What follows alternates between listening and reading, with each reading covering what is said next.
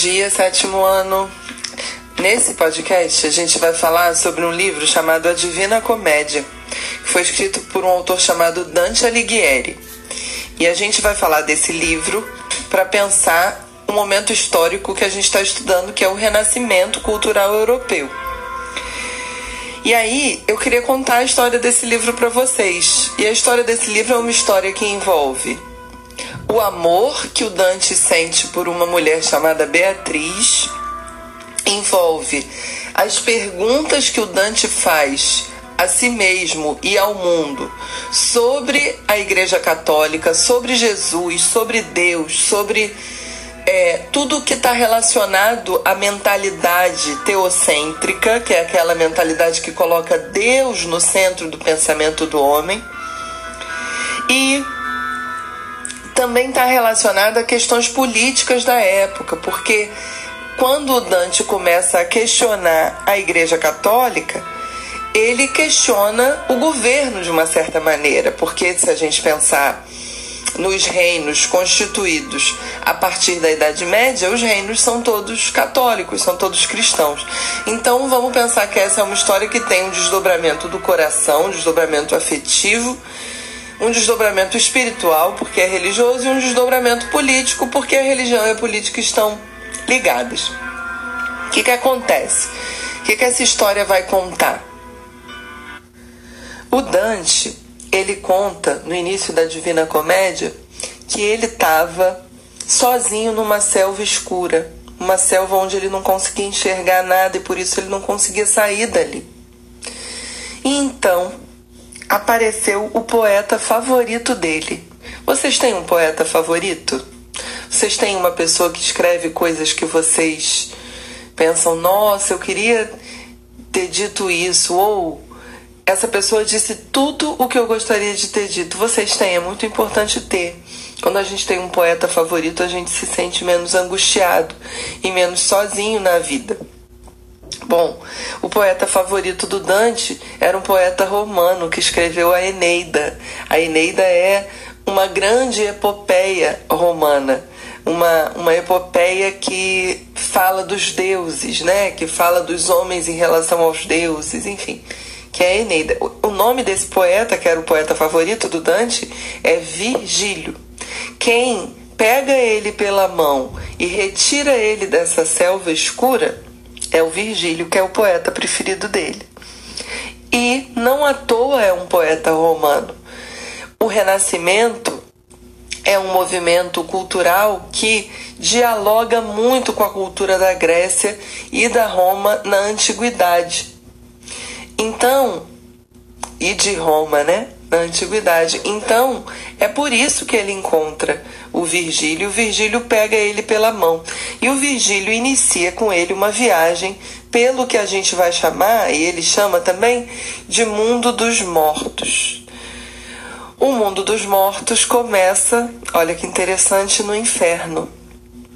Quando o Virgílio chega com o Dante ao inferno, eles encontram as pessoas que não se arrependeram dos seus pecados. E no inferno, eles encontram é, uma frase, uma frase que diz assim: Deixai toda a esperança, ó vós quem traz. A gente pode dizer também: Deixai toda a esperança, ó vós quem vem. Quer dizer, se você entrou no, no inferno, esquece a esperança é bonito pensar que ao longo desse caminho no inferno, o Virgílio foi como se fosse um pai para o Dante. Ele não deixava o Dante ver as, as cenas muito tristes. E o inferno tinha vários círculos, várias fases, né? E é interessante também porque a última fase, que é onde está Lúcifer, né, na história, não é quente, é gelada. Olha que legal, olha que que criativo, né? Olhar o inferno como um lugar gelado. E aí, o Dante diz que no inferno estão, no último círculo do inferno, esse círculo mais próximo do, de, do demônio, né? Do, do diabo, de Lúcifer, estão as pessoas que foram traidoras, as pessoas que traíram seus amigos, que traíram a confiança de alguém. E por que, que o Dante escreve isso? Ele escreve isso porque quando ele escreveu a Divina Comédia, que é esse livro, ele estava exilado da cidade dele, exilado de Florença. O Dante, ele tinha que, que ele teve que se retirar de Florença porque ele discordava das questões políticas do, que estavam acontecendo lá. Ele discordava do rei, ele discordava da igreja, ele discordava do papa, ele estava brigando politicamente. Então ele diz que ele está exilado, né? Ele pensa, eu estou exilado porque pessoas me traíram, traíram a minha confiança. Então ele diz que quando ele está no inferno, ele encontra pessoas que também traíram a confiança de outras pessoas. Quer dizer, o que, que ele está querendo mostrar? Que quem não é leal vai para o inferno. E aí, o Dante, junto com o Virgílio, eles pegam um atalho, e nesse atalho eles vão para o purgatório. O purgatório é um espaço para as pessoas que se arrependeram dos seus pecados antes de morrer. No purgatório, eles encontram também um círculo para cada pecado capital. Tem o círculo da gula, o círculo da ira, o círculo da inveja. E eles vão passando por ali juntos e eles vão encontrando, olha que interessante, eles vão encontrando alguns é, poetas da antiguidade no purgatório. Eles vão encontrando é, homens importantes para a antiguidade, como Platão, Sócrates, para a antiguidade clássica, né? E é interessante porque esses homens não estão nem no céu nem no inferno. Olha que legal. E aí, quando eles saem do purgatório, vem a parte mais bonita que é o Virgílio não pode levá-lo para o céu, porque o Virgílio não é. O Virgílio está morto. E ele não, não, não pode entrar no céu. Mas o Dante, ele está fazendo uma viagem, ele está vivo. Então ele pode entrar no céu. E aí entra o amor da vida dele, que é a Beatriz. O Virgílio entrega ele para Beatriz. Na verdade, a gente vai saber depois que foi a Beatriz que pediu ao Virgílio para guiar o Dante pelo inferno e pelo purgatório, onde ela, por ser um, uma alma que está no céu, não poderia transitar. E a Beatriz, ela é o amor da vida do Dante na vida real também. O Dante conheceu uma menina chamada Beatriz quando ele era criança, quando ele tinha nove anos. Se apaixonou por ela, mas ela era vizinha dele. Mas eles não se casaram. O Dante se casou por interesse com uma mulher com quem ele não gostava. E a Beatriz morreu muito jovem. Dizem que ela morreu no parto, morreu tendo um filho. Que era muito comum isso na época, né? Morrer no parto. E aí a Beatriz começa a guiar o Dante pelo inferno. Desculpa, pelo céu.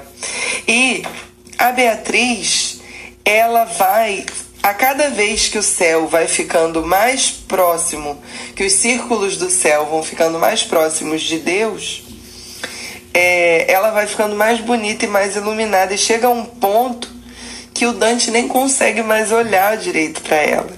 E ela leva ele até Deus, que é o final da Divina Comédia. É, existem análises que dizem que é, essa história dura, na verdade, uma semana e que ela começa, aquele momento em que o Dante está ali na selva escura sem conseguir sair, teria sido uma sexta-feira santa. Legal que a gente está nessa semana, né? Sexta-feira próxima é sexta-feira santa. É, e, e é legal também porque no céu a Beatriz pede para o Dante entrar em dois rios. O rio do esquecimento, que é para ele esquecer dos próprios pecados, e o rio da memória, que é para ele lembrar de todo o amor que ele teve na vida. Então, por que, que essa é uma história importante para gente? Vamos lá. Primeiro, porque o Dante escreveu a Divina Comédia em florentino, na língua nacional do lugar onde ele vivia. Ah, Cecília, mas qual é o problema? Todo autor escreve na sua língua. Não nessa época. não no século XIV. Nessa época, todas as obras estavam escritas em latim na Europa, porque todas as obras precisavam ser aprovadas pela Igreja Católica e o latim era a língua da Igreja Católica. O Dante, ao escrever a Divina Comédia em Florentino, ele está inovando e ao mesmo tempo desafiando a Igreja Católica. E mais do que isso, gente, ele está se propondo a escrever uma obra para todo mundo, uma obra popular, uma obra na língua que as pessoas de Florença falam. Isso é o primeiro ponto para a gente pensar. O segundo ponto é que o Dante res, resgata figuras da antiguidade clássica numa história que está caminhando por lugares da Bíblia, né? Ele fala que o Virgílio guia ele, ele fala que encontra os autores da, da, da Roma antiga e da Grécia antiga, mas ele está falando de inferno, purgatório e céu. Olha que interessante, quer dizer, ele está dizendo que a antiguidade clássica tem tanta importância quanto as coisas que estão escritas na Bíblia. Né? Ele está dizendo que o que vem antes da Bíblia na Grécia e em Roma tem muita importância também. Por isso, essa obra é muito importante para a gente. E por último, gente, ela é muito importante porque é uma obra sobre o ser humano, sobre a capacidade do ser humano de se arrepender, a forma do ser humano de lidar com o pecado. É um livro muito humano mesmo. Ele exalta a fragilidade e a força do homem. Ele não está falando de Deus. Ele está falando do homem. É o homem que encontra Deus, não é Deus que encontra o homem, né? Então é por isso que essa obra é importante para nós. Para a gente terminar esse podcast, eu vou colocar uma música para vocês do Legião Urbana que se chama A Fonte. E é uma música sobre isso, sobre o Rio dos Esquecimentos e o Rio das Memórias. Então vamos ouvir.